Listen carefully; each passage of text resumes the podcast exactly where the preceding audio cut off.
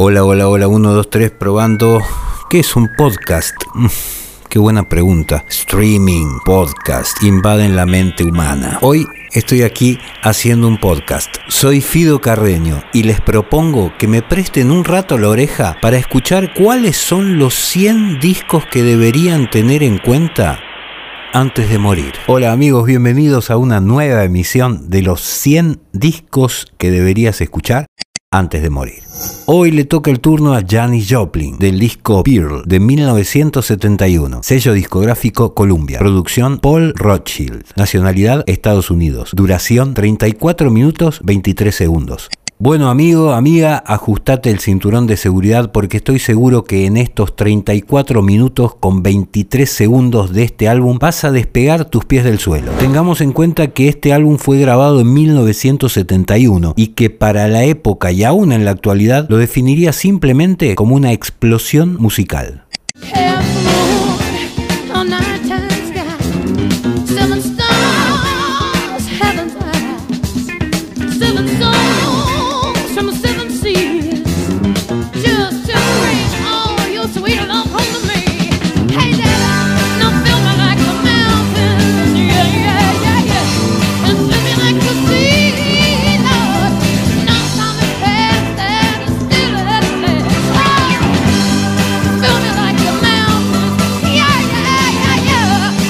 A lo largo de su breve carrera, Janis pareció moverse al borde de la autodestrucción, como le había ocurrido a Billie Holiday. La lucha de Joplin contra la adicción a las drogas y los reveses de sus relaciones hicieron que sus blues sonaran tan convincentes.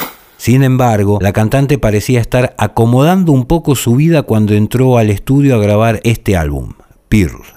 Tras obtener un disco de oro con Cheap Thrills en 1968, había reunido una banda más versátil, los Full Tilt Boogie Band. Se notaba que realmente estaba decidida a sentar cabeza. Naturalmente que sentar cabeza es una expresión relativa. En la portada del álbum se la ve a Joplin con sus amigos inseparables, una botella y un cigarrillo que seguramente no tienen nada excesivamente malo, pero cuando las mezclas con otras cositas, mmm... este disco demuestra que Joplin no solo podría haber sido la principal cantante de blues de la época, sino la principal de todos los tiempos. Empezando con la arremetida de la banda en Move Over y avanzando hacia la tristísima y extra exprimida y utilizada en cual comercial apareciera la inconfundible Cry Baby, aquí despliega una increíble versatilidad vocal mientras infunde un dramatismo y una pasión tangible a sus palabras.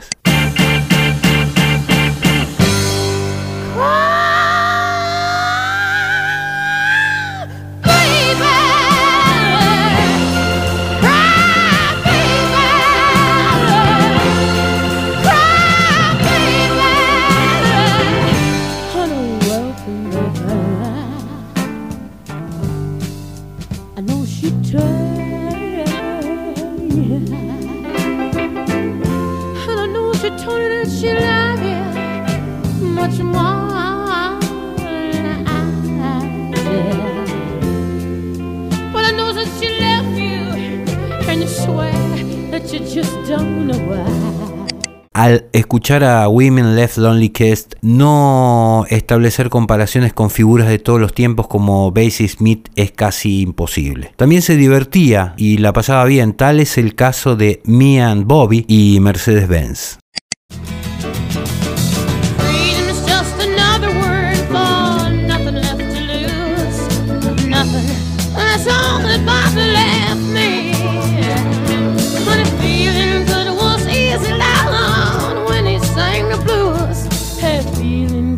was good enough.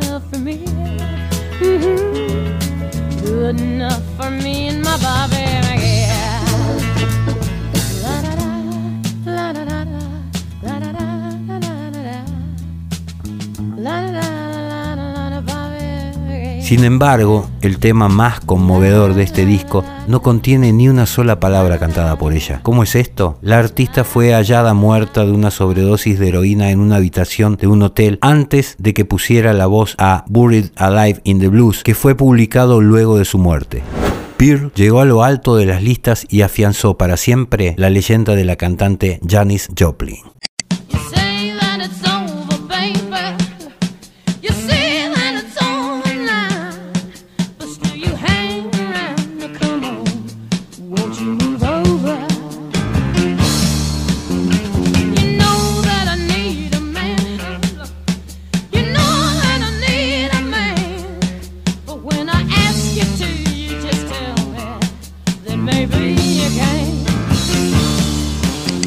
Dijo Janis Joplin mientras se peinaba frente a un espejito de un dólar, no entienden, la música tiene que ver con los sentimientos y pasarla bien.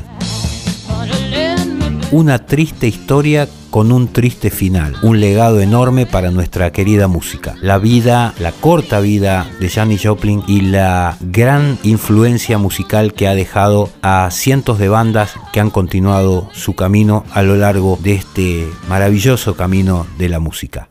Amigos, esto es todo desde aquí. Esperemos que hayan disfrutado de este podcast dedicado a Janis Joplin y su disco Pearl de 1976. Recuerden que pueden seguirnos en redes sociales, en Instagram o en arroba cajón de gato y también pueden hacerlo en nuestra página de Facebook. Soy Fido Carreño y desde Catamarca, Argentina, planeta Tierra, les deseo como siempre que tengan una feliz vida.